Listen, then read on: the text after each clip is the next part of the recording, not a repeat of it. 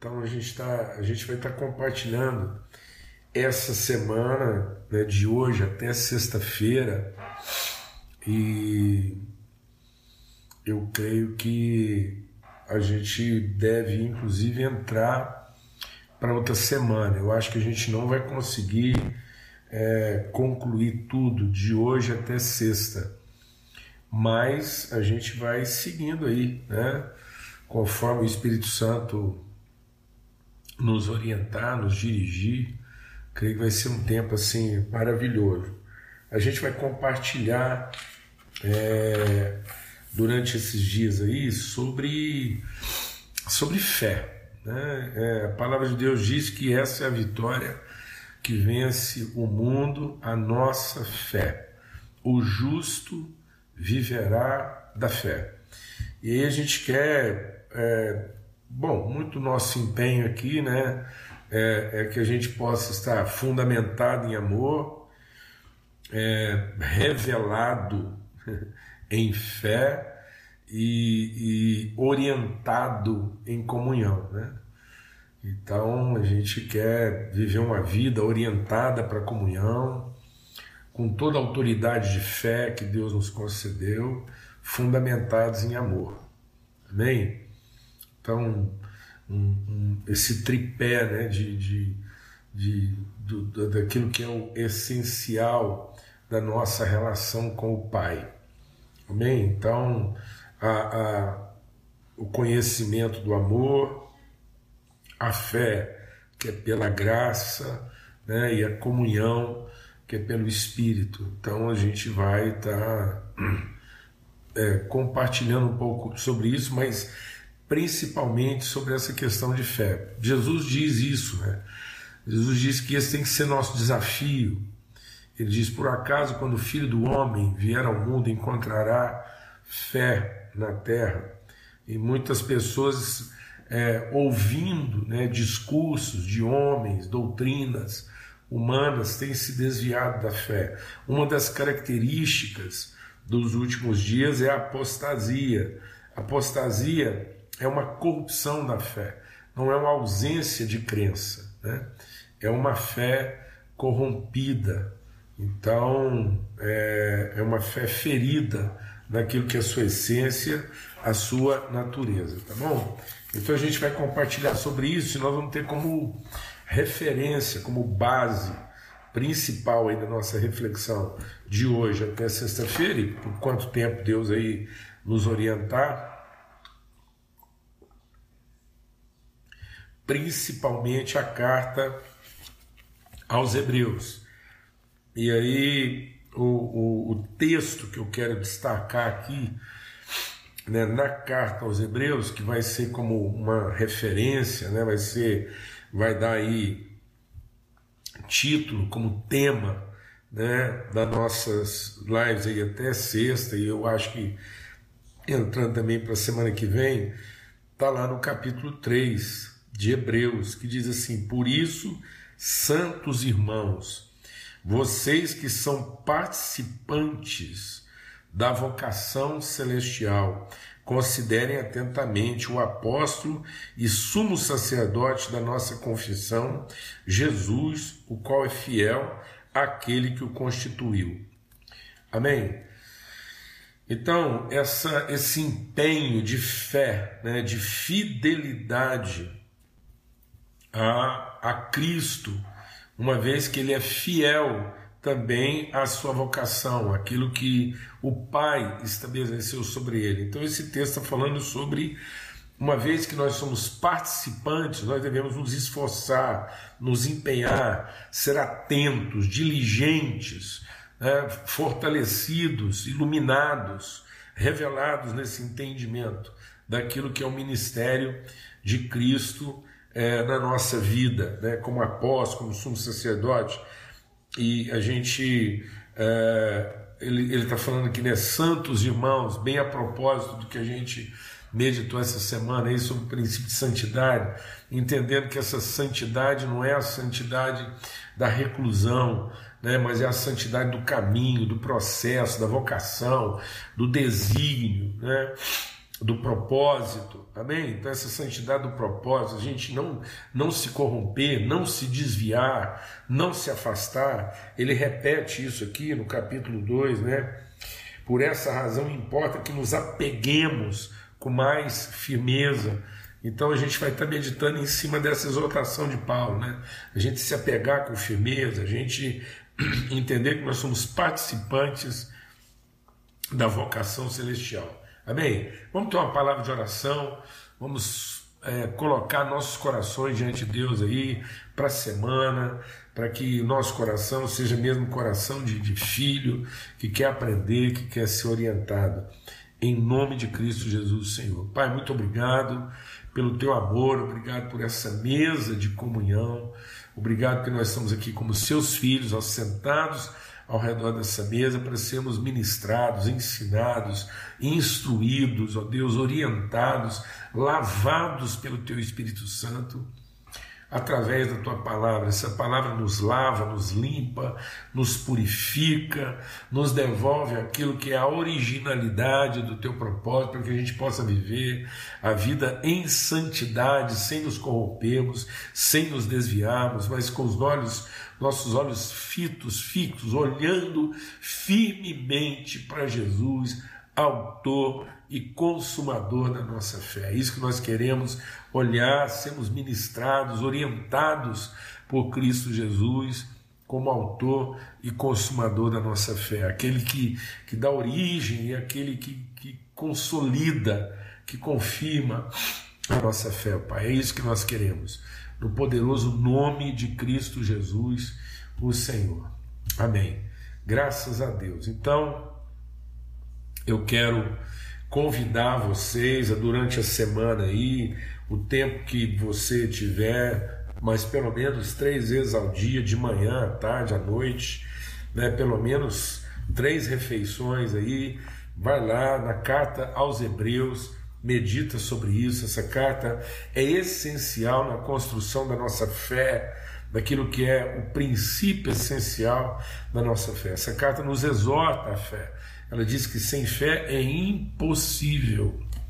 Amado, sem fé não é difícil.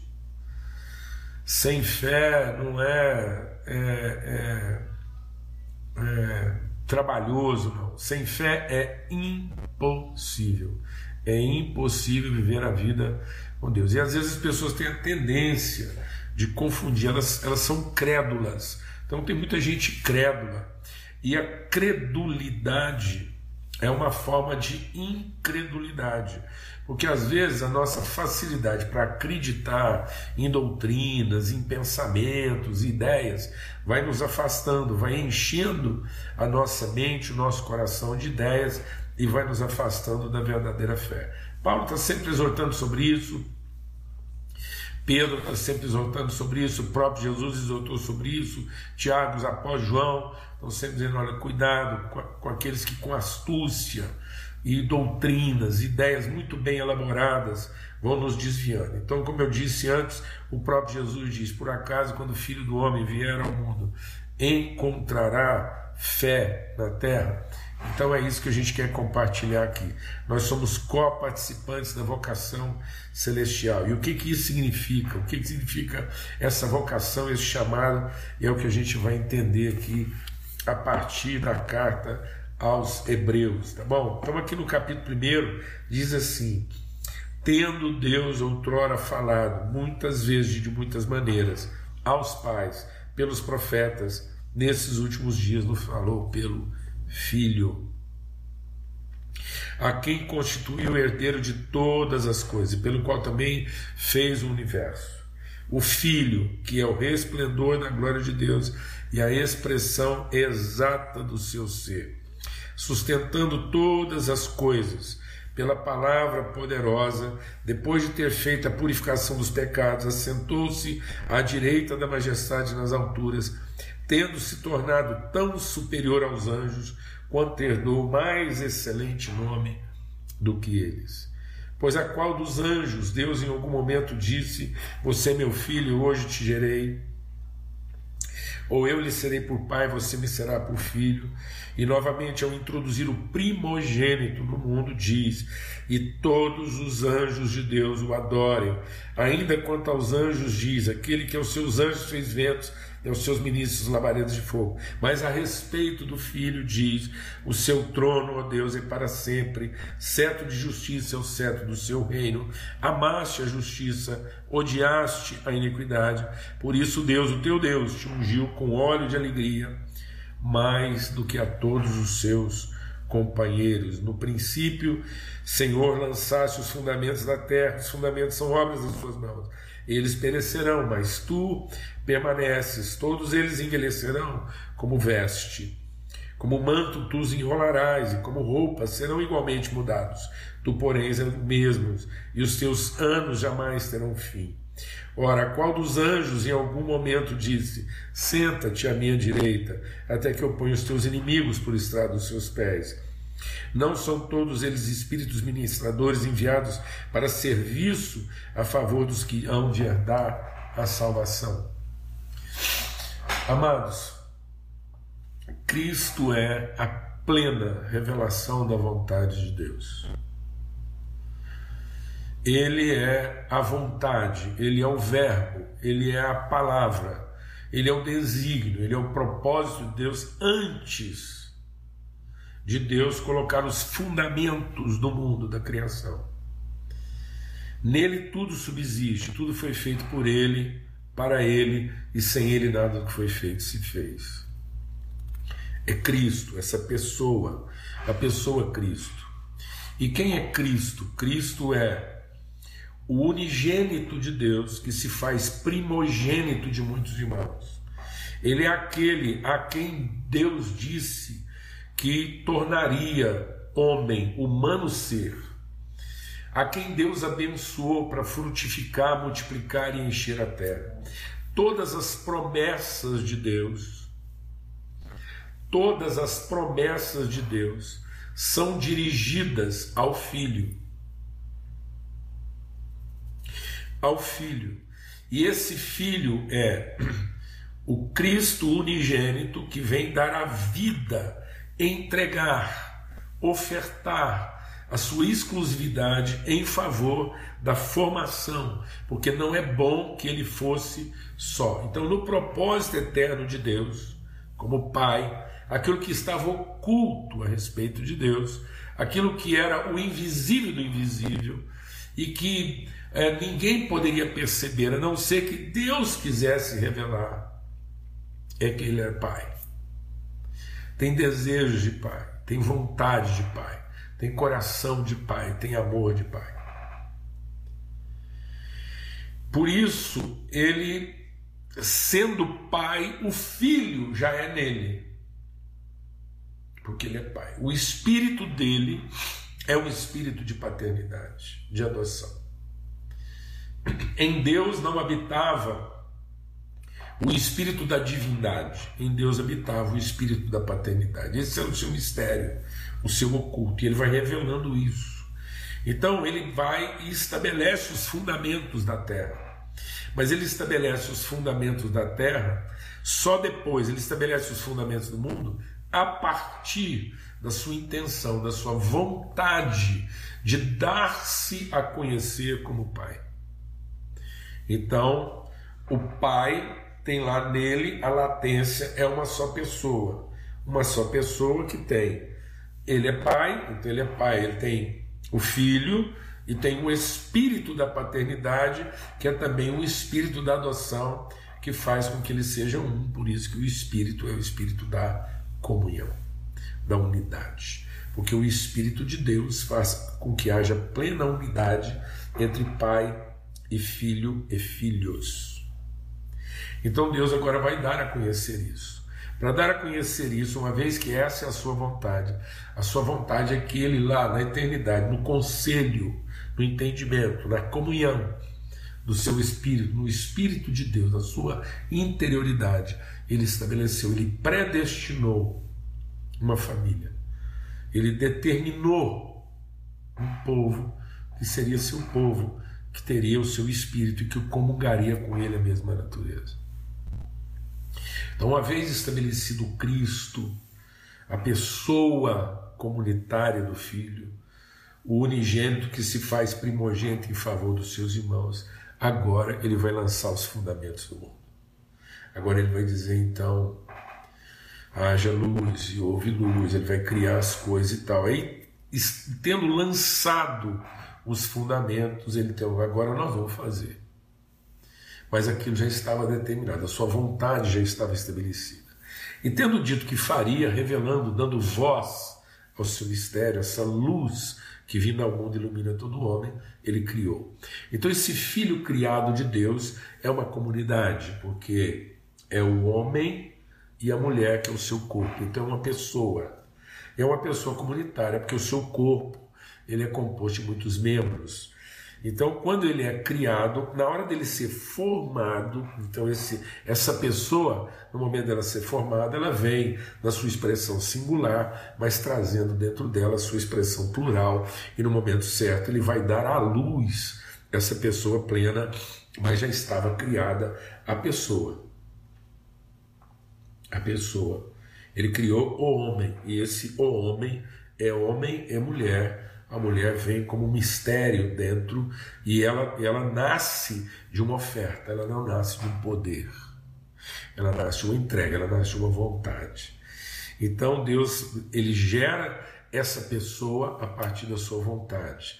Ele cria os fundamentos do mundo a partir do seu poder e tendo usado o seu poder para estabelecer os fundamentos, ele diz que esses fundamentos eles vão ser enrolados depois, Deus pode mudar. Agora, o que é imutável? O que é imutável é a pessoa do filho. E essa pessoa do filho, como diz aqui, ele introduz no mundo, esse mundo criado, então agora ele introduz, porque já estava estabelecido a sua vontade, ele introduz no mundo quem? O primogênito. Então, ele tendo sido unigênito, ele já vem ele é introduzido como sendo primogênito. Então, todas aquelas palavras dirigidas por Deus a Adão são sinais daquilo que é uma palavra que o Filho, Cristo, vai cumprir.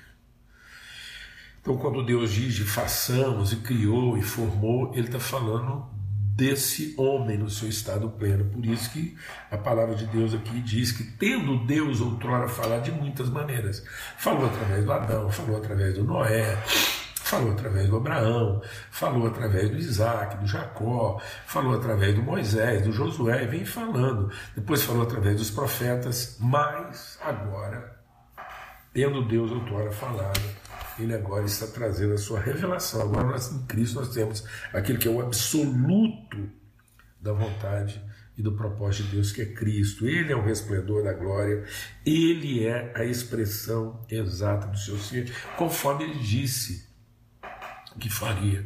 Façamos o homem de modo que ele seja a imagem visível do Deus invisível. Esse era o propósito de Deus, dar-se a conhecer. Deus não queria mas a solidão da divindade ele queria a comunhão da paternidade, porque o Espírito de Deus é comunhão, então não é que Deus estava insatisfeito, é porque a solidão divina não traduzia o seu Espírito, porque o que traduz o Espírito de Deus não é a sua divindade, Deus não está preocupado em satisfazer sua divindade, mas Deus está ocupado em realizar a sua paternidade. Então Deus não se realiza dando manifestações do seu poder divino, Deus se realiza, ele, ele é pleno, ele é absoluto quando ele revela seu espírito, e o seu espírito é comunhão, é família, é filho, porque ele é pai, e é filho com muitos filhos. Então, ele diz: a quem mais, em que momento da criação, ele diz: Você, meu filho, eu hoje te gerei. E esse hoje te gerei não é o hoje é, no passado, no presente, no futuro, é o hoje eterno. Então, na eternidade, a consciência. Quando. Ah, como é que a gente fala quando? Não tem jeito de falar quando, mas a consciência que Deus tem de si mesmo. Deus se conhece na sua paternidade. Então, como ele se conhece na sua paternidade, ele se conhece como filho. Por isso que o filho conhece o pai, porque eles são um.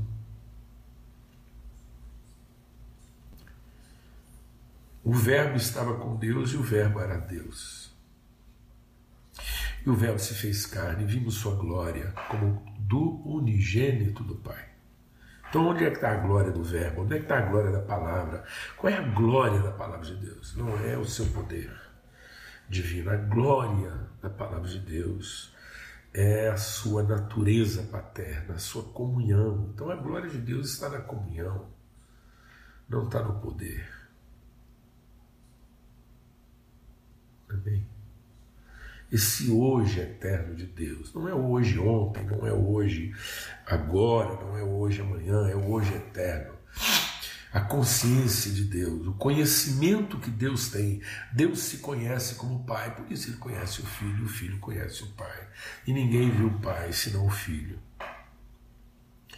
É isso porque eles vivem esse Espírito. O Espírito de Deus é paternidade, é adoção, não é serviço. O Espírito de Deus não é serviço. Meu irmão, minha irmã, o Espírito de Deus não é serviço.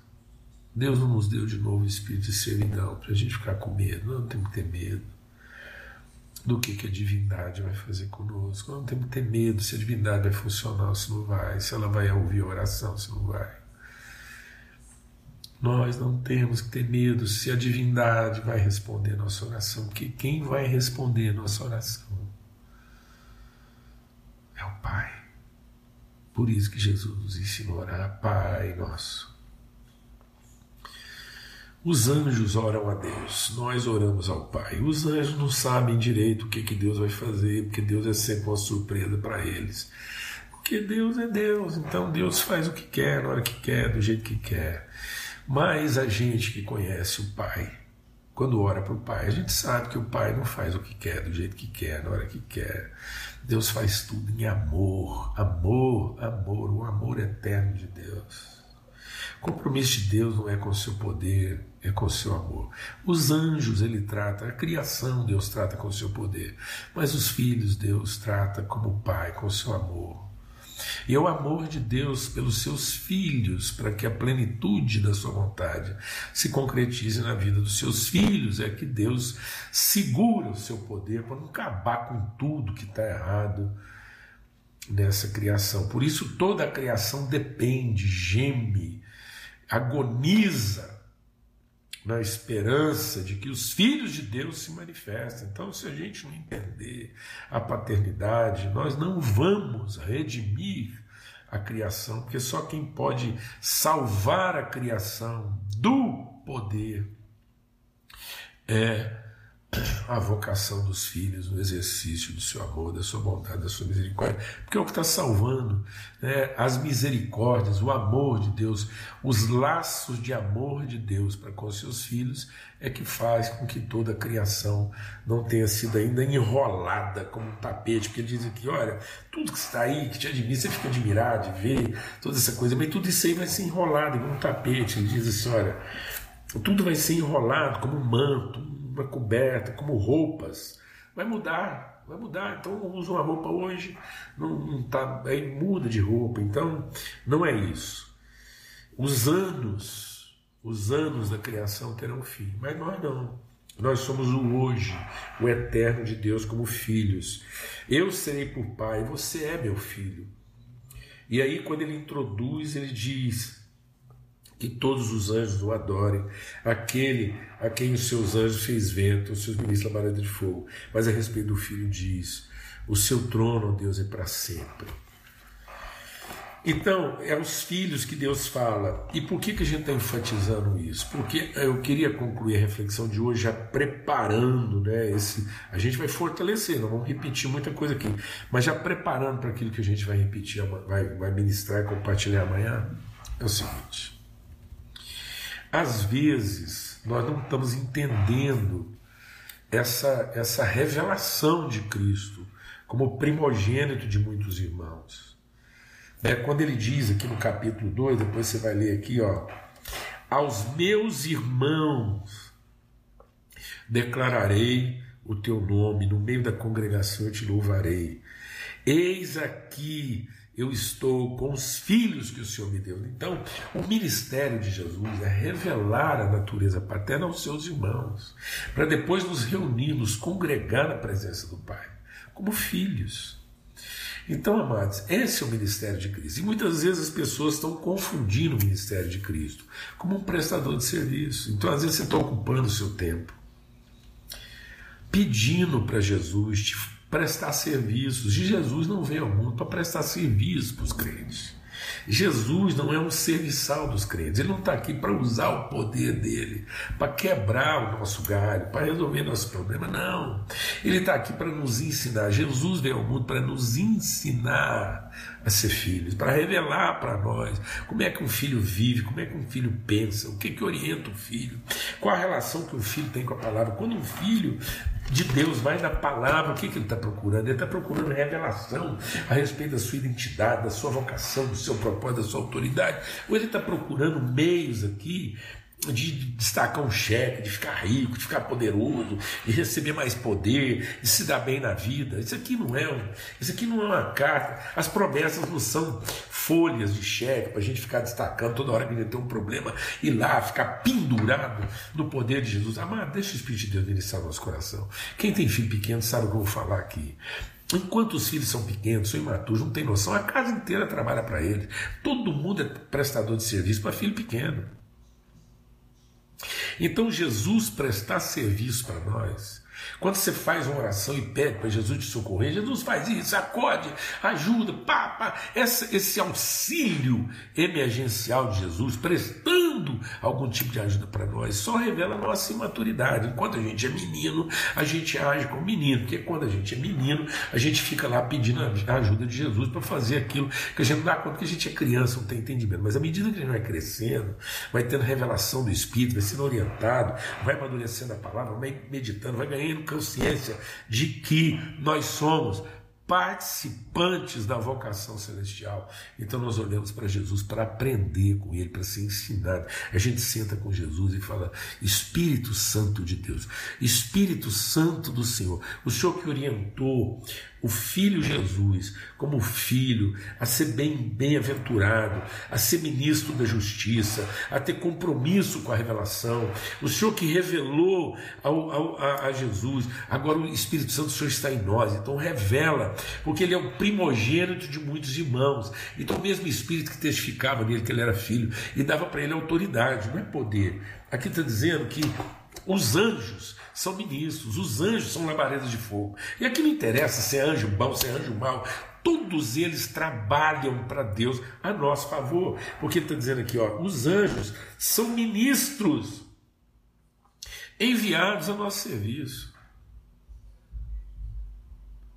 Então, os anjos que prestam, os anjos que não prestam, os anjos que, que, que os anjos que são anjos, os anjos que são demônios, então estão todos eles Todos os anjos estão a serviço da vontade de Deus. Um para fazer o serviço mais digno e o outro para fazer o serviço mais indigno, porque numa casa tem tem utensílios de todo jeito. Tem então como como utensílios, como como aqueles que vão servir, vão ser úteis na execução de uma vontade. Tem os utensílios para coisa limpa e tem os utensílios para coisa suja. Tem, é isso que fala para o digno e para o indigno. Paulo fala sobre isso. E não precisa ficar preocupado que nenhum anjo aqui vai estar ouvindo isso aqui e vai ficar com Cristo, a puxa, falar isso de nós. Não. O anjo não tem esse critério, porque ele não tem conhecimento da paternidade. Um anjo pode sentar o dia inteiro, ele pode ficar lá. O anjo pode ficar a existência dele inteira tentando entender o que é ser um filho de Deus, ele não vai entender nunca, porque ele não tem o Espírito Santo. Mas quem tem o Espírito Santo deixa de pensar no serviço para pensar na vocação. Porque a gente só pensa no serviço enquanto é menino. Paulo diz: enquanto um filho é criança, em nada ele é diferente de um servo, mas vindo o tempo tempo da sua maturidade, pela revelação do Espírito Santo, ele clama, Abba Pai, ele quer ser orientado, ele não quer a prestação do serviço de Deus, e ele não quer solicitar Jesus para ficar aqui quebrando os galhos e livrando ele das encrencas, das asneiras, das coisas que ele fez. Não, ele vai olhar para Jesus e falar assim: me ensina, Espírito Santo, me revela a luz da palavra, como é que eu enfrento. Então, o filho, quando entende a sua maturidade, que ele é participante da vocação, ele não busca Jesus para poupá-lo das suas dificuldades, mas ele busca Jesus através do seu Espírito para orientá-lo na sua vocação, no seu propósito de vida, no cumprimento da justiça de Deus. O compromisso dele é com a justiça não é com mérito, não é com juízo. Ele não, ele não dá carteirada de filho dizendo, ó, oh, já que eu sou filho, o senhor corre aqui, me acode, porque eu tenho aqui agora, lascou tudo. Porque ele entende, ele não está preocupado com isso. Ele entende que pertence ao eterno, que nenhum dos planos de Deus pode ser frustrado e que todos os anjos são ministros, são espíritos ministradores enviados a serviço daqueles que hão de herdar a eternidade, a salvação. Amém? Então é isso. A gente começou aqui a nossa reflexão para entender aquilo que é a nossa fé, o que, que vai orientar a gente para a vida. Amém? A fé tem que nos orientar para a vida. Essa é a vitória que vence o mundo, a nossa fé. Então começamos aqui, vamos nessa caminhada aqui, medita aí já no capítulo 1, capítulo 2, capítulo 3 de Hebreus aí que vai ajudar. A gente volta um pouquinho amanhã e seguimos em ânimo e disposição.